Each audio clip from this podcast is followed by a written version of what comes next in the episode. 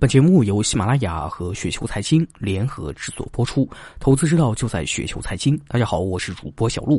那今天呢，为大家分享的这篇稿件的名字叫做《未来十年还有哪几个公司能够在 Top Ten》，来自于 Steve Weil 一九八三。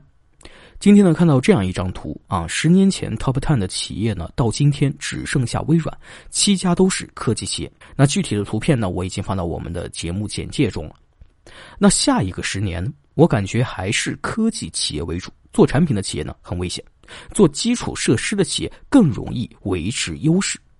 下面呢就是我的神棍观点：第一个，微软乐观，十年以后呢还在 top ten。微软是互联网基础设施提供者之一，办公需求永远存在，云计算微软也是领头羊。第二位，苹果悲观，非常有可能掉出 top ten。除非苹果又出一个跨时代的产品，但是这个概率呢不高。感觉乔布斯去世以后，创新力呢已经不行了。第三位，亚马逊乐观，交易的需求永远存在。亚马逊的创始人再干个十年没问题。云计算呢也是全世界第一，亚马逊也属于提供基础设施的企业。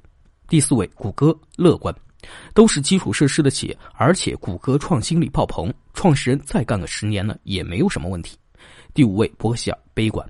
巴菲特去世以后，很有可能会被拆分，而且伯克希尔的增速是非常缓慢的，会被新兴科技企业反超。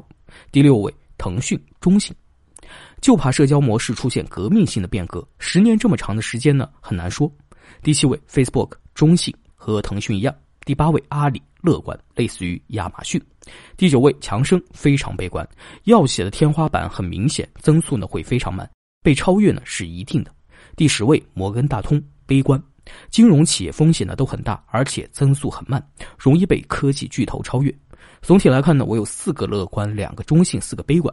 这四到六个被替换的企业很有可能和五 G 以后的物联网或者自动驾驶、人工智能应用，又或者几个私企巨头上市给代替。